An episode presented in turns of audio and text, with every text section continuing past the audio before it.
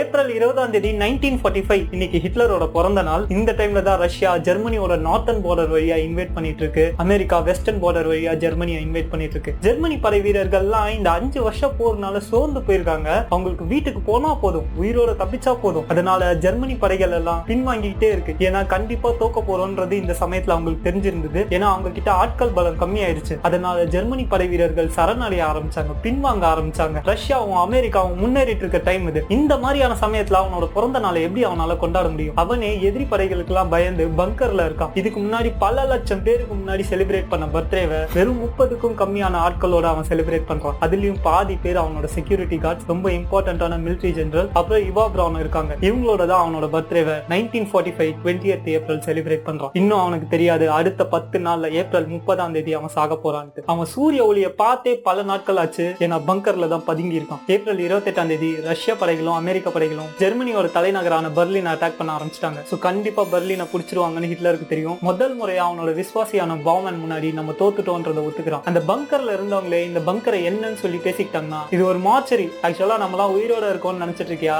நம்மளாம் நடமாடிட்டு இருக்க செத்த போனாங்க அவங்க அடுத்த ரெண்டு நாள் அவங்க பேச போற ஒரே டாபிக் என்னன்னா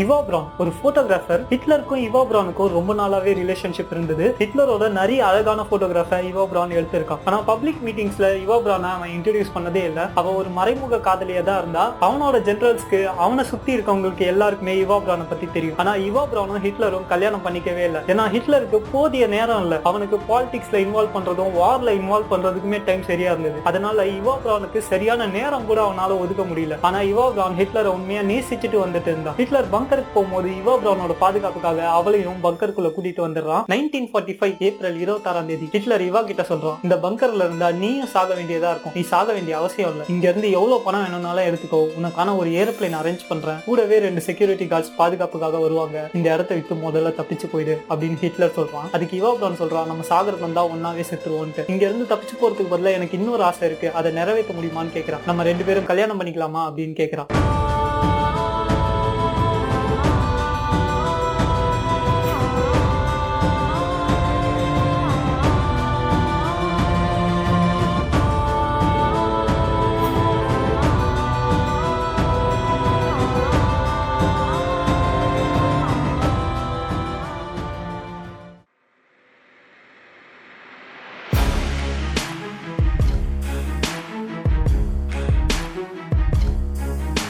டிசம்பர் நாலாம் தேதி மைனஸ் முப்பத்தஞ்சு டிகிரி செல்சியஸ் டிசம்பர் அஞ்சாம் தேதி ரஷ்யா கவுண்டர் அட்டாக் பண்ண ஆரம்பிக்குது. ஜெர்மனிக்கு என்ன பண்றதுன்னே தெரியல. பின்வாங்கி தான் ஆகணும். அவங்களுக்கு வேற வழியே கிடையாது. ஏன்னா ரஷ்யால இருக்க குளிர சமாளிக்கிறதுக்கான போதிய திறமை அவங்க கிட்ட இல்ல. அது ரஷ்யா நாட்டுக்கு மட்டுமே உள்ளது. ரஷ்யா கிட்ட இருக்க வெப்பன்ஸை விட டேங்க்ஸை விட ஃபைட்டர் பிளேன்ஸை விட மிக பயங்கரமான ஆயுதம் வின்டர் தான். ஏன்னா வின்டரை எப்படி சமாளிக்கணும்னு அவங்களுக்கு தெரியும். அதை எப்படி சாதகமா அவங்களுக்கு மாத்திக்கணும்னு தெரியும். அதை வச்சு எப்படி போர் செய்யணும்னு அவங்களுக்கு தெரியும். இந்த பக்கம் ஜெர்மனி திணறிட்டு இருக்கு. ஏன்னா ஒரு ஆள் உயரத்துக்கு பணி இருக்கும் அவங்க கிட்ட போதுமான வின்டர் க்ளோத்ஸ் இல்ல உறைஞ்சே சாக ஆரம்பிச்சாங்க. ரஷ்யாவோட குண்டுல செத்தவனோட அங்க உறைஞ்சே செத்தவன் தான் ஜாஸ்தி. சரி கொஞ்சம் தூரம் பின்னோக்கி ஓடிட்டு சரியான இடத்துல பொதுங்கி ரஷ்யாவை திரும்பி அட்டாக் பண்ணலாம்னு பார்த்தா அவங்களுக்கு திரும்பி போக வழியே தெரியல. ஃபுல்லா பனியே மூடிடுச்சு அவங்க வச்சிருந்த மேப்ஸ் எல்லாம் கம்ப்ளீட்டா யூஸ்லெஸ்ஸா போச்சு. இந்த டைம்ல எதிரிக்கு எதிரி நண்பன்ற பேர்ல ரஷ்யா பிரிட்டனை காண்டாக்ட் பண்ண ஆரம்பிச்சது. நீங்க ஏன் இன்னும் சும்மாவே இருக்கீங்க? வெஸ்டர்ன் சைட்ல இருந்து நீங்க அடிக்க ஆரம்பிங்க. பிரான்ஸ்ல ஜெர்மனியோட படைகள் எல்லாம் ஃபுல்லா இருக்குல்ல பிரான்ஸை முதல்ல நீங்க கைப்பற்றுங்க. அது வழியா ஜெர்மனியை நீங்க ஈஸியா கைப்பற்றிடலாம் அப்படின்னு ரஷ்யா சொல்லுது. ஆனா பிரிட்டன் அந்த டைம்ல அதை செய்ய தயாரா இல்ல? அதுக்கு முக்கியமான காரணம் என்னன்னா ஜெர்மனி அடிச்சா ஒரே அடியில காலி பண்ணும். ரொம்ப நாளாலாம் போர்ல இழுத்துட்டு இருக்க முடியாது. சோ அப்படி ஒரே அடியில காலி பண்றதுக்கு தேவையான ஆட்களும் வெப்பன்ஸும் பிரிட்டன் கிட்ட இல்ல அப்படின்னு பிரிட்டன் நம்பிட்டு இருந்துச்சு. மற்ற நாடுகள் எல்லாம் கூட்டு சேர்க்க ஆரம்பிச்சது. முக்கியமா அமெரிக்கா. இந்த சமயத்துல தான் டிசம்பர் ஏழாம் தேதி ஜப்பான் அமெரிக்காவை அட்டாக் பண்ண ஆரம்பிக்குது. ஹிட்லருக்கு செம்ம சந்தோஷம் அமெரிக்காவை ஜப்பான் அடிச்சதுல. ஏன்னா ஜப்பான் சின்ன நாடா இருந்தாலும் அதோட ஆர்மி செம்ம பவர்ஃபுல்லா இருந்துச்சு. ரொம்ப நாளாவே ஹிட்லருக்கு அமெரிக்காவை அடிக்கணும்னு ஆசை. ஏன்னா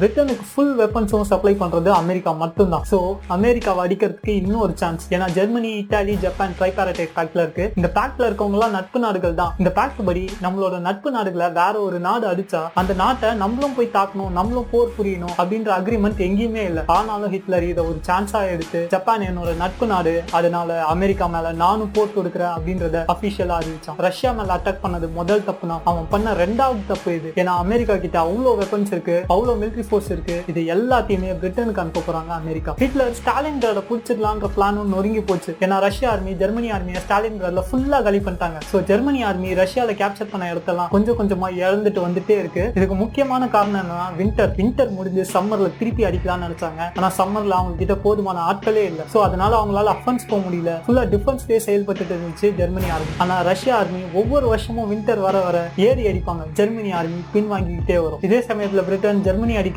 அதோட நேச நாடுகள் கிட்ட எல்லாம் பேசிட்டு இருக்கு. ஸோ ஜெர்மனி அடிக்கணும்னா அவங்க கிட்ட ஸ்ட்ராட்டஜியால் அடிக்க முடியாது. ஏன்னா அவங்க கிட்ட ஃபைனஸ்ட் மிலிட்டரி ஸ்ட்ராட்டஜி இருக்கு. ஸோ ஜெர்மனி அடிக்கணும்னா ஒரே வழி ரிசோர்ஸஸால் மட்டும்தான் அடிக்க முடியும். ஒன் இஸ் டு ஃபோர் ரேஷியோன்ற அளவுக்கு நம்ம ஹியூமன்ஸும் வெப்பன் ரிசோர்ஸும் திரட்டணும். அதாவது ஒரு ஜெர்மனி வீரனுக்கு நாலு வீரர்களை நம்ம இறக்கணும். ஸோ அதுக்காக அமெரிக்கா பிரான்ஸ் கனடா அப்படின்னு பல நாடுகளோட பிரிட்டன் கூட்டணி வைக்குது. நைன்டீன் ஃபார்ட்டி ஃபோர் மே மாசம் பதினஞ்சு லட்சம் அமெரிக்க சோல்ஜர்ஸ் பிரிட்டன்ல வந்து இறங்குறாங்க. ஜெர்மனி அடிக்க தயாரா இருக்காங்க. ஜூன் நைன்டீன் ஃபார்ட்டி ஃபோர் பிரான்ஸோட கடல் எல்லையை அடிக்கிறாங்க. அங்கேருந்து ஜெர்மனி வீரர்கள் எல்லாம் அடிச்சு இருக்கிறாங்க ஸோ அமெரிக்காவோட பட வெஸ்டர்ன் சைட்ல முன்னேறி வந்துட்டே இருக்கு. இன்னொரு பக்கம் ரஷ்யாவோட பட நார்த்தன் ஜெர்மனி பக்கமா முன்னேறி வந்துட்டே இருக்கு. ரஷ்ய பட இன்னும் கொஞ்ச நாள்ல ஜெர்மனியோட எல்லையை ரீச் பண்ணிடுவாங்க. ஜெர்மனியோட கேபிட்டலான பெர்லின்ல ஃபுல்லா ஏரோபிளைன்ஸோட குண்டு மழை தான். சோ ஹிட்லரோட பாதுகாப்புக்காக என்ன பண்றாங்கன்னா January sixteen nineteen forty five Hitler Fuhrer பங்கருக்கு எடுத்துட்டு போறாங்க. இந்த ஃபியூரர் பங்கர்ன்றது ஹிட்லருக்காகவே பிரத்யேகமா கட்டப்பட்ட பங்கர் இது ரெய்ட்ஸ் சான்சலரி அதாவது நம்மளோட தலைமைச் செயலகம் இருக்குல்ல முதல்வர் பணியாற்ற இடம். அதே மாதிரி ஹிட்லர் வேலை செய்யற இடம் பேர் தான் ரெய்ட்ஸ் சான்சலரி இதுக்கு கீழவே ஒரு பங்கரை பங்கரை கட்டி வச்சிருக்காங்க. அதாவது கிரவுண்ட்ல இருந்து 15 ஃபீட் கீழே. கிட்டத்தட்ட ரெண்டு ஃப்ளோர் ஆழம். இந்த பங்கர்ல லக்ஸூரியஸ் ஃபுட்ல இருந்து எல்லா ஃபெசிலிட்டிஸும் இருக்கும். எலக்ட்ரிசிட்டி பவர் இருக்கும். வெளியே கம்யூனிகேட் பண்ண முடியும். ஏர் ஃப்ளோவை கண்ட்ரோல் பண்றதுக்கு கூட டிவைசஸ் இருந்துச்சு. இந்த பங்கர்ல தான் ஹிட்லரும் இவா பிரவுனும் அவனோட செக்ரட்டரிஸும் முக்கியமான மிலிட்ரி ஜெனரல்ஸும் ஜனவரி பதினாறாம் தேதி உள்ள நுழையிறாங்க.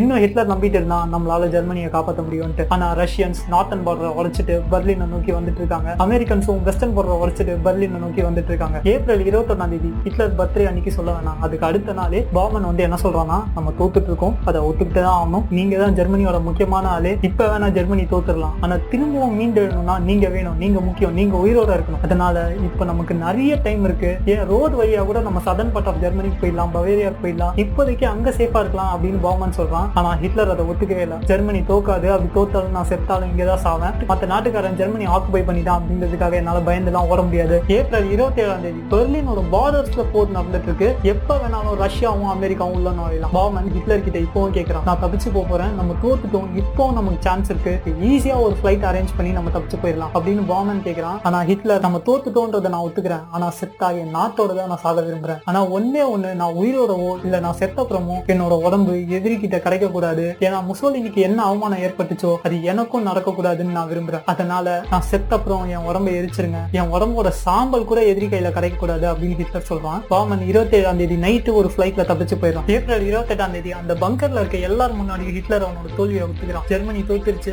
எப்ப ஆனா எதிரி படைகள் பர்லின்குள்ள வரலாம். யார் யாரெல்லாம் தப்பிச்சு போகணும்னு விரும்புறீங்களோ தப்பிச்சு போயிருங்க. என் கூட இருக்கணும்ன்ற அவசியம் இல்ல அப்படின்னு ஹிட்லர் சொல்றான். அதையும் மீறி சில பேரும் ஹிட்லரோட விஸ்வாசியான கோபல்ஸும் அவனோட குடும்பமும் இவா பிரானும் அந்த பங்கர்லயே அவனோட இருக்கிறதா தான் ஒத்துக்கிறாங்க. சோ பங்கருக்குள்ள முதல்ல சைனைட் பில்ஸ் கொண்டு வரப்படுது. அவனோட வளர்ப்பு நாய் மேல முதல்ல அந்த சைனைடை டெஸ்ட் பண்றாங்க. ஏன்னா இதுக்கு எதனா சைடு எஃபெக்ட் இருக்கா? உடனே செத்துறாங்களா இல்ல கஷ்டப்பட்டு சாவறாங்களா? அதுக்கு அதுக்காக அந்த நாய் மேல முதல்ல டெஸ்ட் பண்றாங்க. அந்த நாய் ப்ராப்பரா செத்தப்புறம் இங்க இருந்து தப்பிச்சு போற படை வீரர்களுக்கு ஒரு சைனைட் தராங்க. எதிரிகிட்ட மாட்டிக்கிட்டா கஷ்டப்பட்டு சாகாம இதை சாப்பிட்டு செத்துருங்க அப்படின்றதுக்காக. துப்பாக்கியால சாக விருப்பப்படுறவங்க துப்பாக்கியால சாகலாம். வலி இல்லாம சாக விரும்புறவங்க சைனைட் பில்ல யூஸ் பண்ணி சாகலாம் அப்படின்னு சொல்றாங்க. எவா பிரவுன் ஆசைப்பட்ட மாதிரி ஹிட்லருக்கும் எவா பிரவுனுக்கும் கல்யாணம் நடக்குது. சோ ஏப்ரல் முப்பதாம் தேதி ஹிட்லரும் எவா பிரவுனும் ஒரு ரூம்குள்ள போறாங்க. அந்த ரூம்குள்ள போன அப்புறம் ஒரு துப்பாக்கி சத்தம் கேக்குது. அந்த சத்தம் என்னன்னு எல்லாருக்குமே தெரியும். அந்த ரூமை திறந்து பார்த்தா ஹிட்லர் துப்பாக்கியால சுட்டுட்டு இறந்திருக்கான். எவா பிரவுன் சைனைட் பில் சாப்பிட்டு இறந்திருக்கா அடுத்த இருபது நிமிஷத்துக்குள்ள அவங்க ரெண்டு பேரோட உடம்பையும் எடுத்துட்டு போய் பெட்ரோல் ஊத்தி எரிக்க ஆரம்பிக்கிறாங்க. அவங்களோட சாம்பலை யாருக்கும் தெரியாம புதைச்சு வச்சிடறாங்க. ஆக்சுவலா ஹிட்லரோட இந்த மரணம் இந்த உலகத்துல எதை கொண்டு வந்துச்சுன்னா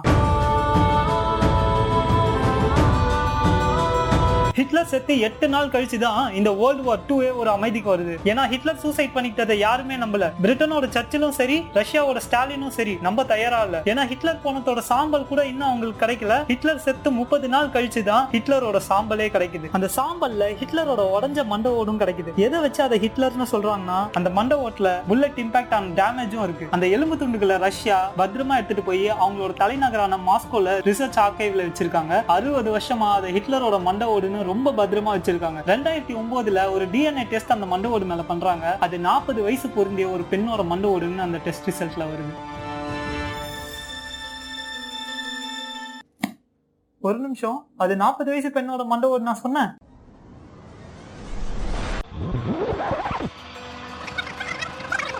ஏன் அது ஹிட்லரை கல்யாணம் பண்ண? இவோ பிரானோட மண்டவோட இருக்கலாம்ல? அது இவா பிரானோட மண்டவோட இருக்க முடியாது. ஏன்னா ஹிஸ்டாரியன்ஸ் படி இவா பிரான் சுத்திருக்க சாவல சைனைட் பில் சாப்பிட்டு தான் செத்தா. இந்த மண்டவோட்ல புல்லட்டோட இம்பாக்ட் இருக்கு. ஸோ கண்டிப்பா இது இவா பிரானோட மண்ட இல்ல. ஹிட்லரோட உடம்ப பெட்ரோல் ஊத்தி எரிச்சதா ஹிஸ்டாரியன்ஸ் நம்புறாங்க. ஆனா ஒரு மனித உடம்ப சாம்பல் ஆக்கணும்னா பெட்ரோல் ஊத்தி எரிச்சாலாம் சாம்பல் ஆகாது அதுக்கு ஒரு த்ரீ தௌசண்ட் டிகிரி செல்சியஸ் வேணும். அதுக்கு ஒரு ப்ராப்பரான கிரமட்டோரியம் வேணும். அந்த கிரமட்டோரியம் அந்த பங்கர்ல இல்லை. ஏப்ரல் இருபத்தி ஏழாம் தேதி பெர்லினோட பார்டர்ஸ்ல போர் நடந்துட்டு இருக்கு எப்ப வேணாலும் ரஷ்யாவும் அமெரிக்காவும் உள்ள நுழையலாம். பாவன் ஹிட்லர் கிட்ட இப்பவும் கேட்கறான் நான் தப்பிச்சு போக போறேன். நம்ம தோத்துட்டோம். இப்போ நமக்கு சான்ஸ் இருக்கு. ஈஸியா ஒரு ஃபிளைட் அரேஞ்ச் பண்ணி நம்ம தப்பிச்சு போயிடலாம் அப்படின்னு பாமன் கேட்கறான் ஹிட்லர் அதுக்கு சொல்றான் நம்ம இங்க இருந்து தப்பிச்சாலும் நம்ம வேற எல்லைகள்ல கண்டிப்பா நம்ம மாட்டோம். ஸோ அதுக்காக நமக்கு ஒரு டைவர்ஷன் பிளான் தேவைப்படுது. ரஷ்யன்ஸையும் அமெரிக்கன்ஸையும் ஏமாத்த ஒரே வழி தான் இருக்கு. என்னோட டெத்தை ஃபேக் பண்ணும்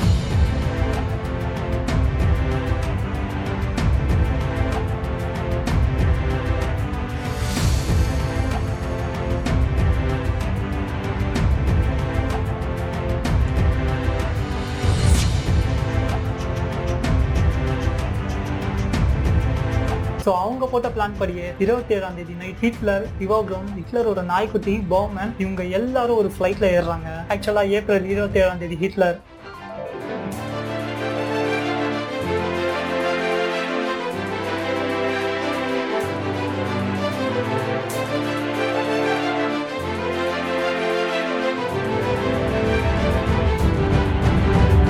ஹிஸ்டோரியன்ஸ் நம்புறது என்னன்னா ஏப்ரல் முப்பதாம் தேதி ஹிட்லர் சூசைட் பண்ணிட்டாருன்றது தான் ஆனா ஹிட்லர் இறக்கல. அவர் உயிரோட தப்பிச்சு அர்ஜென்டினால வாழ்ந்துட்டு வந்தாரு. அப்படின்றதுக்கு ஆதாரங்களோட நிறைய புக்ஸும் வந்திருக்கு. அதுல ரொம்ப முக்கியமான புக் என்னன்னா grey wolf the escape of Adolf Hitler இந்த புக்கை ஒரு இங்கிலீஷ் படமா கூட எடுத்திருக்காங்க. ஆனா எது உண்மைன்றது இன்னைய வரைக்கும் யாருக்கும் தெரியாது. உங்களுக்கு இந்த சீரீஸ்ல எந்த முடிவு பிடிக்குதோ அந்த முடிவை நீங்க தேர்ந்தெடுத்துக்கலாம். நன்றி வணக்கம்.